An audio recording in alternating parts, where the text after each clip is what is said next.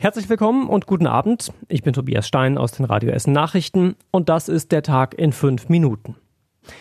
Zum Ende der Woche gab es einen Lichtblick für alle, die unter den Folgen der Corona-Pandemie leiden. Der Bundesrat hat dem Hilfspaket von gut 750 Milliarden Euro zugestimmt. Es soll die schlimmsten wirtschaftlichen Folgen durch das Coronavirus abfedern und so verhindern, dass es massenhaft Firmenpleiten und Jobverluste gibt.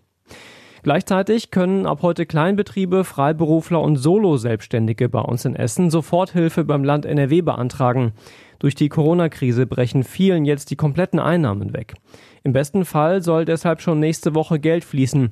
Einige Dinge sind dabei aber zu beachten. Zoe Tassovali hat das Wichtigste für euch zusammengefasst. Anträge können nur digital eingereicht werden. Alles, was per Mail oder Post beim Wirtschaftsministerium oder der Bezirksregierung landet, wird nicht bearbeitet. Beschäftigt ein Kleinbetrieb zum Beispiel bis zu 50 Mitarbeiter, dann kann es mit 25.000 Euro rechnen. Die Zuschüsse werden gestaffelt über die nächsten drei Monate ausgezahlt, sind einmalig und müssen nicht zurückgezahlt werden. Es gibt aber Voraussetzungen.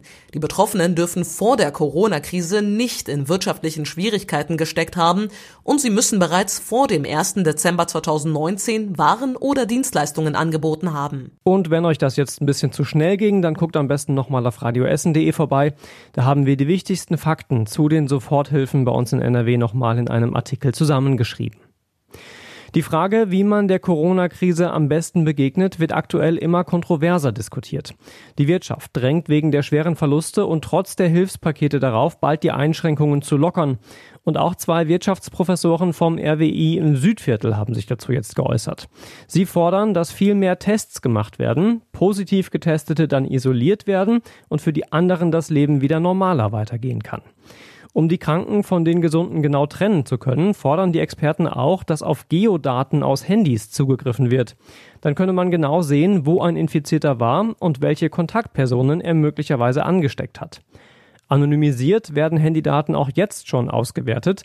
Daran lässt sich aber nur ablesen, ob wir uns insgesamt an die neuen Regeln halten und weniger unterwegs sind als sonst. Wie belastend die Situation aktuell für viele Menschen bei uns in Essen ist, zeigt sich auch an erschreckenden Zahlen zur häuslichen Gewalt. Die Polizei hatte in den letzten zwei Wochen doppelt so viele Einsätze deswegen wie letztes Jahr zur selben Zeit. Die Frauenberatung in Rüttenscheid geht davon aus, dass das Problem möglicherweise auch noch größer wird. Paare und Familien müssen gerade viel auf engem Raum zusammen sein. Dazu kommen Sorgen um den Job und Angst um Verwandte. Das alles erhöht den Druck zu Hause, sagt die Frauenberatung. In der Beratungsstelle selbst ist es zwar gerade recht ruhig, das könnte aber daran liegen, dass sich Frauen zurzeit nicht trauen anzurufen, weil der Mann auch zu Hause ist und möglicherweise mithört. Wenn ihr irgendwie von diesem Problem betroffen seid oder jemanden kennt, dem es so geht, dann findet ihr Ansprechpartner in unserem Artikel auf radioessen.de. In einem älteren Fall von Gewalt in der Familie ist heute ein Urteil gefallen. Der Vater des verdursteten Luis aus Altenessen muss für zehn Jahre ins Gefängnis. Die Richter am Landgericht in Rüttenscheid haben den Mann unter anderem wegen Körperverletzung mit Todesfolge schuldig gesprochen. Das Gericht hatte auch geprüft, ob ein Urteil wegen Mordes in Frage kommt. Es sei aber nicht klar gewesen, unter welchen Umständen der Junge genau gestorben ist. Außerdem sei der Vater offensichtlich überfordert gewesen, heißt es. Der Fall hatte letzten Sommer für Entsetzen gesorgt. Der Vater von Luis hatte den Zweijährigen bei über 40 Grad eingeschlossen und verdursten lassen. Der Mann selbst hat sich während des Prozesses dazu nicht geäußert. Der Chef der Theater und Philharmonie bei uns in Essen geht. Berger Bergmann stand zuletzt enorm unter Druck. Die 400 Mitarbeiter der TUB hatten unter anderem öffentlich von einem Arbeitsklima der Angst gesprochen, einen Brief an Oberbürgermeister Thomas Kufen geschrieben und im Rat protestiert. Auch mit dem Betriebsrat gab es zuletzt Auseinandersetzungen. Deshalb gibt Berger Bergmann jetzt offenbar auf und wurde auf eigenen Wunsch von seinem Chefposten freigestellt. Seinen Job übernehmen jetzt vorerst zwei Prokuristen der TUB.